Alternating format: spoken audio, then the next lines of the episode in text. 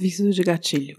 Este episódio trata de assassinatos, canibalismo e contém descrições gráficas. Se você for sensível a esses temas, por favor, pule este episódio e nos encontramos na semana que vem.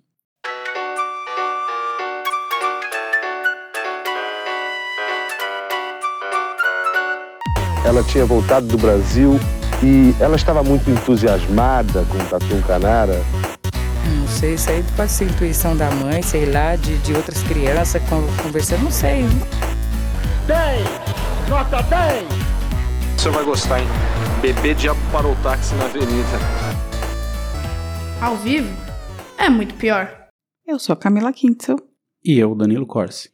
e hoje nós vamos a Garanhuns, no Pernambuco, terra do Lula, para conhecer a história dos canibais de Garanhuns, um trio poliamoroso que matou três mulheres, comeu sua carne e literalmente fez salgadinhos com o resto, usando como fonte extra de renda. Mas antes de mergulharmos nessa história que foi pedida pelo nosso ouvinte Paulo Alves e, pelo amor, é o puro suco da doideira, vamos falar sobre os nossos patrocinadores. Primeiro, o site gai.dev. Se você está precisando de um novo site, aplicativo ou quer criar um e-commerce da hora para vender suas esfirras e coxinhas, este é o lugar. Fale com o povo da siteguy.dev e eles tiram seu projeto do papel e colocam no ar. E se falar que veio daqui, ganhe um descontinho. E o que o Drinco nos indicou para hoje, Danilo? O vinho de hoje é o Carnival Cabernet Sauvignon 2015, um tinto californiano da vinícola Carnival Wines. Ele é feito com as uvas Petit Syrah e Cabernet Sauvignon e está por volta de 115 reais lá no Drinco. Mas corra que são poucas unidades porque esse vinho combina perfeitamente com o episódio de hoje. Brinde história? Tchim, tchim. Tchim, tchim.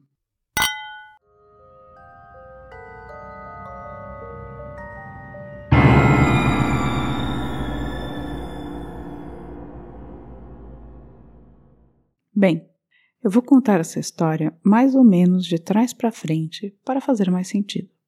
Vou começar com a descoberta dos crimes, depois eu conto um pouco sobre a galera que os cometeu e as vítimas, e por fim, o julgamento e pós. Tudo bem para você? Tudo bem? Também vou tentar neste episódio falar mais devagar, porque eu reparei que eu falo muito rapidamente. Demais. Na real, eu já sabia. Aí, às vezes eu me controlo e consigo diminuir a velocidade, mas não é sempre. Mas nesse episódio eu vou falar lentamente, pausadamente. Começando a história. Gisele Helena da Silva tinha 31 anos quando desapareceu, no dia 25 de fevereiro de 2012, na cidade de Garanhuns, no Pernambuco. Garanhuns, além de ser a terra de Luiz Inácio, é uma cidade que, dizem, é bastante aprazível e fica a cerca de 230 quilômetros de Recife, indo para o interior, que Pernambuco é uma tripinha, né? Oi, aquela nossa ouvinte de Pernambuco. Ah, é. Gosto muito de Pernambuco. Sim. Gisele era conhecida como Geisa dos Panfletos e fazia bicos na cidade, como você já pode imaginar, distribuindo panfletos. Parece que ela era muito querida e muito conhecida, pois circulava muito nessa distribuição né, de panfletos. Um dia antes de desaparecer, ela falou para a família que havia arranjado um emprego para cuidar de uma idosa e de uma criança e ganharia cerca de R$ 1.500, um salário realmente bom para a região. Imagino que sim, né? Nessa época ainda. Sim. Era um salário mínimo e meio que não era comum assim para esse tipo de trabalho. E isso foi o mesmo que disse Alexandra Falcão da Silva, de 20 anos, para sua família antes de desaparecer no dia 12 de março. Ela avisou que havia arranjado um emprego e iria trabalhar numa casa como empregada e babá e ganharia cerca de um salário mínimo e meio. Nenhuma das duas mulheres tinha muita razão para desaparecer, sabe? Por quê? As duas eram queridas, tinham bons relacionamentos com a família, eram bem estáveis. Mas essas que são sempre as que somem. Hum, não sei. Será? Olha, Acho que as pessoas mais instáveis somem mais do que as estáveis. depende. A família de Gisele ficou desesperada, mas não tinham nenhuma prova, nenhuma pista. Porém, algumas semanas após o desaparecimento, chegou a fatura do cartão de Gisele, que a irmã dela abriu. E qual não foi a surpresa da irmã ao perceber que na fatura havia muitas compras feitas após a data do desaparecimento? Esses dados foram levados para a polícia e, pá, decidiram checar o sistema de monitoramento por vídeo da loja. Nesses vídeos viram um casal estranho fazendo compras com o cartão da Gisele. Tá aí a primeira pista. As pessoas não foram muito inteligentes, né? Não, mas a polícia foi diligente, porque eu nunca tinha visto no Brasil alguma polícia resolver investigar realmente alguma é, coisa. rapidamente. Né? É, então. Mas a polícia pernambucana não parou por aí. e poucos dias depois descobriu quem eram as pessoas que apareciam nas imagens de câmera de segurança e foram à casa dessas pessoas no Jardim Petrópolis. Nessa casa viviam quatro pessoas: Jorge Beltrão, de 50 anos, Isabel Pires, casada com Jorge, de 50 anos, Bruna Silva, de 22 anos, e a filha de Bruna com Jorge, uma criança de cerca de 5 anos. Peraí, o Jorge tinha duas mulheres, então. É isso? Ah, uma velhinha e uma novinha. é, velhinha, 50 anos não digo, mas tem a idade dele, né? Não, tudo bem, mas. Imagino que uma mais velha e a outra mais nova. Sim, e a Bruna, nesse momento, ela não se apresentou como Bruna, ela se apresentou como Jéssica Camila. Jéssica Camila. Jéssica Camila. Os policiais chegaram à casa e começaram a perguntar de Gisele. Para surpresa de todos, quem começou a falar foi a criança de 5 anos. Ela disse que Gisele era má e por isso o pai a tinha mandado para o inferno. E deixar a criança falar. Não contente, ainda disse que viu o pai cortar a cabeça da mulher e ainda apontou para o lugar no quintal onde você já pode imaginar tinha dois corpos Gente. enterrados. Criancinha falastrona? Ela começou a falar para os policiais: Ah, então, você não sabe, ela era muito malvada. Meu pai Entregou tudo. entregou tudo. Os três adultos foram imediatamente levados para a delegacia e presos. Isabel, a mulher mais velha, foi a primeira a confessar. Segundo ela, eles haviam matado as mulheres em um ritual de purificação, pois faziam parte de uma seita chamada cartel. Nesse ritual, eles precisavam purificar o corpo impuro com a morte e depois comer a carne das vítimas por sete dias. Eita. Aí o bicho pegou. A polícia, vasculhando a casa, achou um livro chamado Revelações de um Esquizofrênico, de autoria de Jorge Beltrão. Nele, além de desenhos de caixões e fantasmas, ele conta um plano para destruir o que chamava de adolescente maldita. Esse livro seria a base para eles descobrirem um outro crime cometido pelo trio, anterior aos dois. Mas o que é um adolescente maldito? Eu não sei, a adolescente que ele indicou que era maldita. Ah, tá. Também acharam notas de Bruna em que ela dizia que precisava cumprir missões e que estavam se preparando para mais eliminações. Fica aí a dica para escrever menos no caso de cometer um crime. Pois é, né? Ih, tapa a boca da criança. Mas ainda faltava entender quem eram essas pessoas que mataram e comeram literalmente pelo menos três mulheres. E quem tinha sido essa terceira vítima, cujo, cujo corpo foi localizado em uma casa que eles moravam antes, em Olinda, ao lado de Recife. Bem, vamos entender melhor quem eram essas pessoas, começando pelos assassinos. Jorge Beltrão Negromonte da Silveira nasceu em 1960. Era classe média, filho de imigrantes portugueses. Entre os 7 e 12 anos, morou em Portugal, pois sua mãe achava que ele teria uma educação melhor lá. Gostava muito de esportes, especialmente de artes marciais. Era faixa preta de karatê e dava aulas do, esporte, ou arte, né? Também ouvi que ele dava aulas de jiu-jitsu. Ele era formado em educação física pela Universidade Federal de Pernambuco. Ou seja, parece que tudo bem até então, né? Já Isabel Cristina Pires da Silveira tinha a mesma idade de Jorge, mas teve uma infância bem difícil, de muita pobreza. Tão pobre que não conseguiu nem mesmo se formar no ensino fundamental. Para ajudar a família, aprendeu a fazer salgados que vendia para ajudar no sustento da casa. Jorge e Isabel se conheceram em 1984 e se apaixonaram.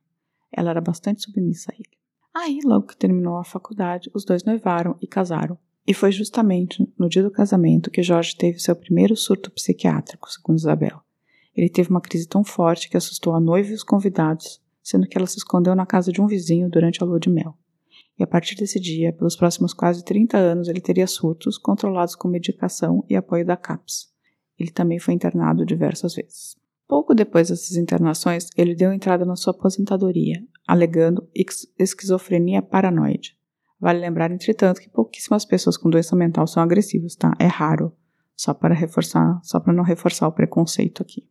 É, um caso estranho foi que, em 1994, Jorge foi acusado de assassinar o adolescente Luciano Severino da Silva, de 17 anos. Luciano estava numa sorveteria quando veio um arrastão. Ele saiu correndo para fugir e encontrou Jorge, que estava embriagado e armado, que achou que Luciano estava no arrastão e atirou nele. O Jorge foi inocentado por falta de provas. Ou seja, já havia um precedente preocupante aí, mesmo sem condenação, né? Pois é, o cara sai atirando assim. A relação com a mãe e os irmãos também se deteriorou no tempo, né, de Jorge, chegando ao seu pior momento em 2007, quando ele foi acusado de sacar 80 mil reais de uma conta mantida pela mãe, usando o nome do irmão, e ter comprado uma casa com dinheiro, justamente a casa em Olinda, em que morreu a primeira vítima, de quem vamos falar logo mais, Jéssica Camila da Silva Pereira. Mas essa não é a Bruna? Ah, então, Bruna, a mais jovem dos três canibais, começou seu relacionamento com Jorge 25 anos mais velho do que ela, quando ela tinha 16 anos e ele era professor da academia do Clube Naval no Rio Grande do Norte, onde ele e Isabel moraram antes de se mudarem para Olinda. A família de Bruno era contra o relacionamento, mas ela simplesmente esperou completar 18 anos e se mudou com o casal para Recife. Isabel era submissa e aceitou o relacionamento. Ela via em Bruno a possibilidade dos dois terem um filho. Jorge e Isabel tentaram por muitos anos, mas ela não conseguiu levar uma gravidez adiante. Todas as tentativas acabando em aborto. Era um mundo, a genética visando não procrie. Bruna também nunca engravidou. Pera, mas se Bruna nunca engravidou, como eles tinham uma menina de 5 anos? Robô da Jéssica Camila. Quem era a menininha que denunciou tudo? ah, aí sim, foi a vingança. Já vou contar. Pois para a polícia foi justamente o fato de eles não conseguirem ter filhos que fez com que a tal da seita cartel fosse criada. E qual era a ideia fim da seita? Controlar a população, purificando o mundo de mulheres impuras que não tinham capacidade de cuidar de seus próprios bebês. E também um tipo de vingança de Jorge contra essas mulheres. Ele não gostava de mulheres que não podiam ter filhos, é isso? Ele, gostava, ele não gostava de mulheres que podiam ter filhos e tinham podiam. filhos aleatoriamente, sabe? Ah, tá. O tal do cartel tinha três condições para encontrar suas vítimas: 1. Um, serem mulheres jovens e solteiras. 2. Sem emprego nem estudos. 3. Com filhos, mas sem condições financeiras de criá-los. Tem uma outra regra que os caras diziam que procuravam 3, 6 na identidade das pessoas. Entendi. Mas É. isso nunca foi comprovado, tá? Damares não tá nessa seita, não? Não. E nessa entra a primeira vítima, Jéssica Camila da Silva Pereira e sua filha, um bebê de apenas um ano. Jéssica tinha apenas 17 anos, era mãe solteira, vivia no bairro de Boa Viagem com seu pai, Emanuel Pereira. Jéssica todo dia saía de casa para pedir dinheiro nos sinais de Olinda, e foi assim que ela atraiu a atenção do trio. Isabel também viu nela uma oportunidade deles conseguirem, por fim, o bebê que tanto queriam. Com um papinho mole, convenceram a adolescente a ir trabalhar como empregada na casa. Já nos primeiros dias, as coisas começaram a dar errado. Jéssica se incomodou com o fato de Bruna praticamente ter se tornado, tomado o bebê para ela e também queria sair, não ficar o tempo todo na casa como uma, né, presa. As brigas começaram e o trio decidiu que o melhor a ser feito seria matar Jéssica e simplesmente ficar com a bebê. Foi nesse momento que eles estabeleceram também o ritual para a morte. Jorge mataria a vítima com um golpe no pescoço, de preferência na jugular. Depois eles deixariam todo o sangue escorrer, pendurando o corpo ou deixando o líquido escorrer no ralo de chuveiro, pois achavam que o sangue era impuro. Depois, as duas mulheres lavavam o cadáver lentamente e colocavam o corpo numa mesa, tiraram a pele e começavam a esquartejar, ou que Jorge fazia todo esse processo de esquartejamento. Cada parte do corpo tinha um significado e por isso era importante dividi-lo de forma precisa. A cabeça era de Deus, os membros inferiores remetiam à terra e ao fogo, e os membros superiores à água e ao ar. Jorge usava a passagem da Bíblia para justificar o canibalismo. Não deixais cadáveres sobre o mundo. O que não faz o menor sentido, né? É, não significa que você tem que comer. né? Não, você pode, tipo, queimá-los. Aí, depois de esquartejados, os pedaços eram colocados em sacos e congelados. O resto do corpo, né, o que sobrava, que não era carne, era enterrado no quintal. Todos comiam a carne da vítima. E isso significa que serviram a carne de Jéssica à sua própria filha. Uia. Segundo eles, não era qualquer mulher que seria escolhida, só a que uma entidade alertasse que era má. Isabel era quem sentia a tal da maldade. Com toda a carne estocada, o trio decidiu que seria bom usar um pouco dela para fazer os salgados que Isabel vendia pela cidade, em especial na porta de hospitais, para garantir uma grana a mais. E foi assim que a população começou a comer carne humana, achando que era bovina. Mas eles misturavam, não era 100% humana. Então, eles não misturavam. Era pura. Era teoricamente pura, segundo os primeiros relatos, mas a gente vai ter vários relatos mais pra frente também. É, bem parecido com essa, essa história, bem parecida com a história do açougue de carne humana, né? Que a gente já contou lá no comecinho do podcast. Verdade, verdade. Os crimes da Rua do Arvoredo. Após a morte de Jéssica, Bruna começou a usar a identidade da vítima e chegaram mesmo a registrar o bebê com um outro nome, como filha de Jorge e Jéssica, que era a Bruna com identidade falsa. Depois de presas, Isabel e Bruna foram levadas para a coluna penal feminina de Buíque e, segundo o delegado, quando Bruna chegou ao presídio feminino, ao que se oferecia uma refeição, disse que não comia aquele tipo de carne, só carne humana. As outras presas da cela ficaram revoltadas. É, não foi uma decisão muito inteligente falar isso logo na sua chegada. né? Não. Aí isolaram Bruna e, e a marra passou e ela começou a se alimentar normalmente. Numa das coisas brasileiras bem brasileiras, é que não teve nenhum controle sobre a casa, né? Em Garanhuns, onde eles descobriram os corpos e tudo mais. Então, os moradores de Garanhuns invadiram a residência do trio poucas horas após a saída deles e da polícia. Saquearam e depois atearam fogo. Há relatos que foram encontradas carnes temperadas dentro do freezer, mas não foi confirmado se eram de animal ou humano. Mesmo assim, populares jogaram tudo no lixo. Vê se pode incendiar a casa pouco demais, sem a polícia nem, tipo, Pois fazer é, perícia tempo, direito. né, de tipo. investigar, né? E a polícia não deixou nenhum guardinha ali pra. Isso, no final das contas, poderia ajudá-los a a inocentá-los, né? Como assim? Ah, sim. Sim, você, você destrói sim, provas, Sim, né? destruindo provas, sim. Bem, é, com a notícia se espalhando que eles tinham feito salgados de carne humana, o povo começou a dizer que tinha passado mal. Passou nada, meteu um ketchup e foi feliz. Isso fez com que a vigilância sanitária de Garanhuns tivesse de vir a público tranquilizar a população, falando que só deveriam ir ao hospital se tivessem sintomas. E a carne humana só faz mal se a pessoa tiver algum tipo de patologia. Eu achei surreal. É. Essa vigilância sanitária tendo que ver a público falar: olha, não tem problema com a minha carne humana, gente. É, só não se tem. tiver algum tipo de patologia. Carrapatos.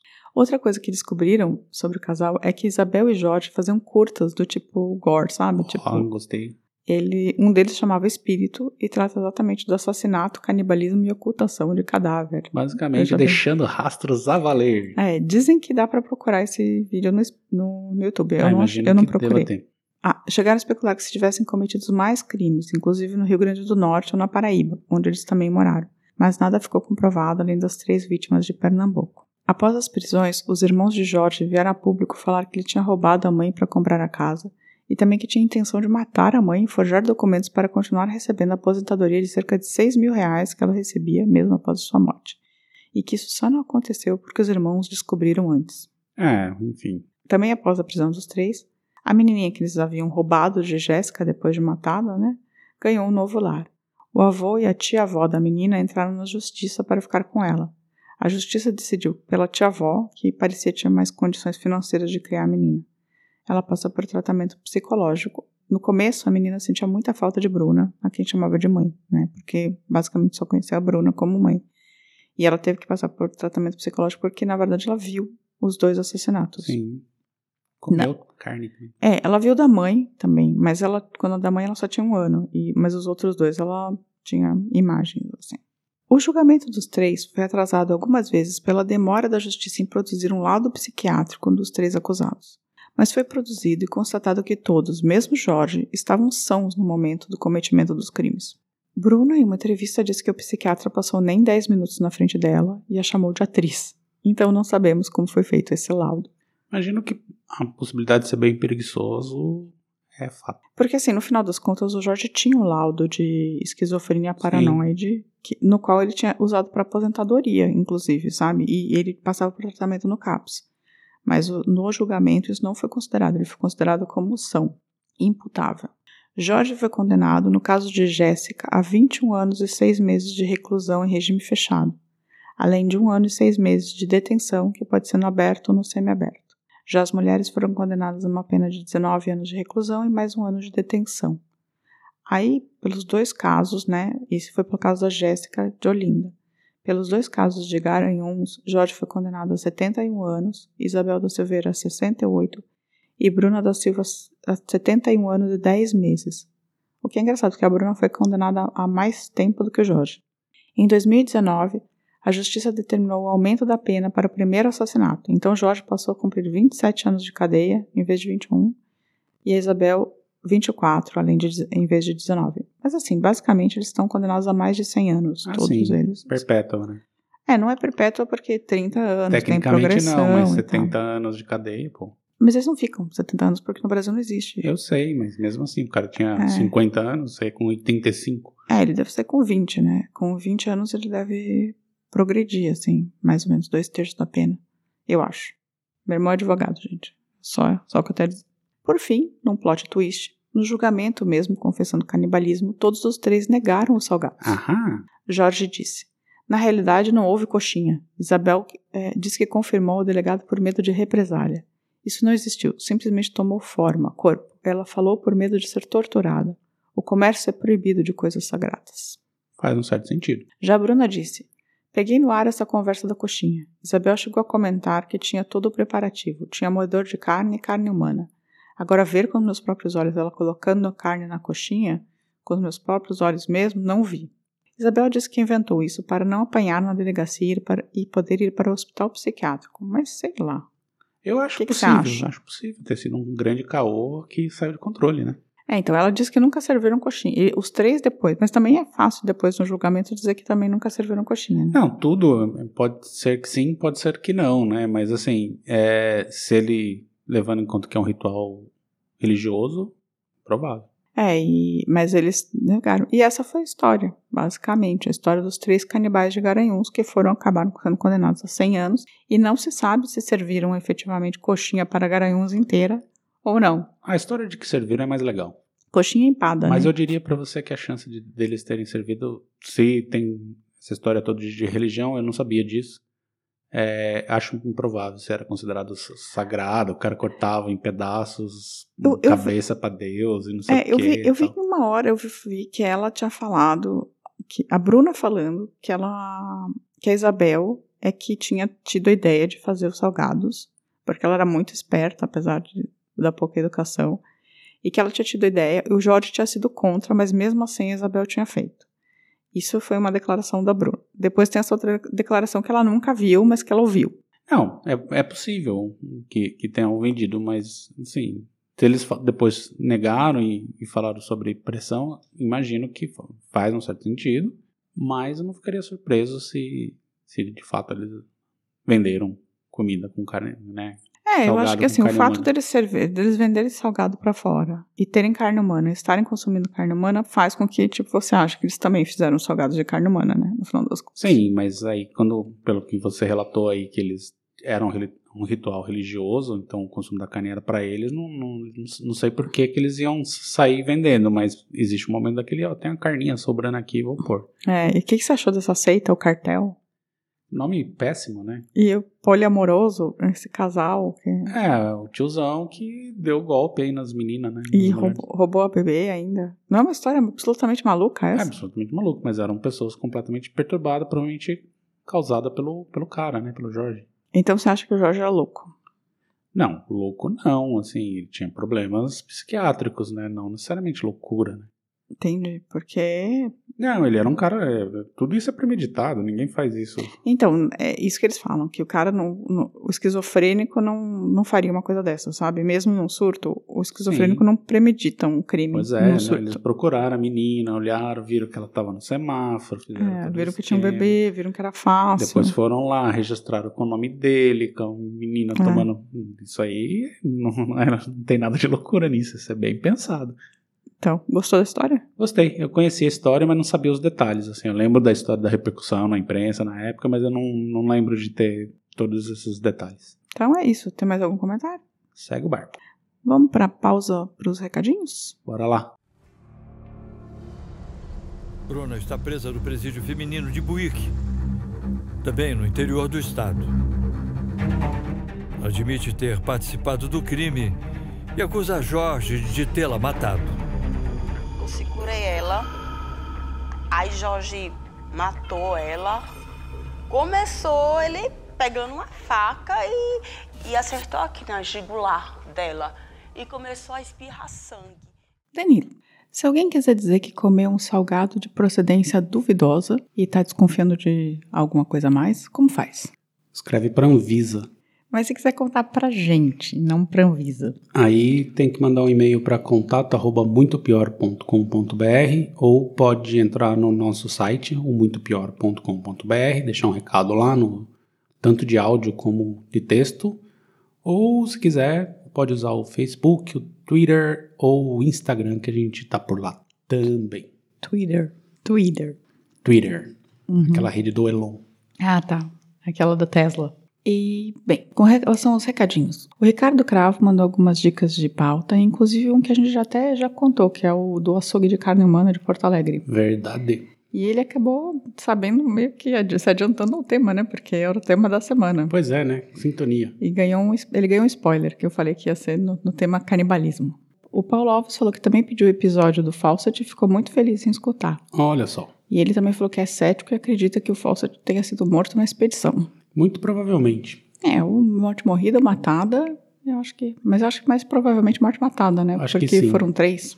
Aí o Nathan Costa falou que o Jim Jones influenciou algumas igrejas pentecostais do Brasil, principalmente da família Gueiros, no estado do Espírito Santo. Desconheço a família Gueiros, mas. Eu também. Acredito, acredito. Maluco tem em todo lugar. É, não, e acho- é, assim, eu acho que o começo da chegada desses pentecostais, dessa corrente mais americana para o Brasil, né? Imagino que sim, né? A Alexia Santos falou que gostou muito, que queria sugerir o caso Escândalo da Mandioca. Escândalo da mandioca. Beijo, Camila e Danilo, meu podcast favorito. Olha só. Mas eu Ah. não sei o que é o caso da mandioca, preciso descobrir. Não é aquela mandioca. Não, eu só conheço a saudação da mandioca. Saudação da, da mandioca. da, da querida Dilma. A cara caramba, cara, o pseudônimo Andrea, da Andrea Cubas é, também tá com cachorrinhos novos. Se alguém precisar de cachorrinhos para adoção em Curitiba, fale com ela. Olha, Eu tô aqui dando, fazendo serviço. É porque eu tava acompanhando, são muito fofinhos os os cachorros. bichinhos. Ela acolheu uma cadelinha que estava grávida.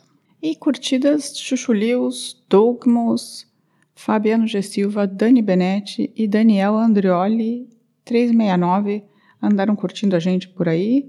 Além do Ricardo Gravo, que eu já falei, Bigode Neto, Cláudio M. Santos 28, a Cara Caramba, Alexandra Menes, o Alexandre Straioto e Alexa também curtiu, Caçala, Lagostabit, Justo Convopod. Justo Convopod, o que, que você acha que é isso? Algum podcast. E o Léo Caliente, além de também mandar um recadinho pro Evandro Rodrigues e pra Carolina M. Barreto, que estão aumentando a nossa audiência lá no YouTube. Salve da mandioca para todos. E também tem que mandar uma saudação da mandioca para o nosso querido Giancarlo. Giancarlo. E é isso. Esses são os recadinhos da semana. Você tem algum? Não. Então vamos ficar por aqui. Um beijo pra vocês, boa semana. Semana que vem estaremos de volta. Tchau, tchau. Tchau. A vida é muito pior. Esse episódio é um oferecimento de trinco.com.br e siteguy.dev.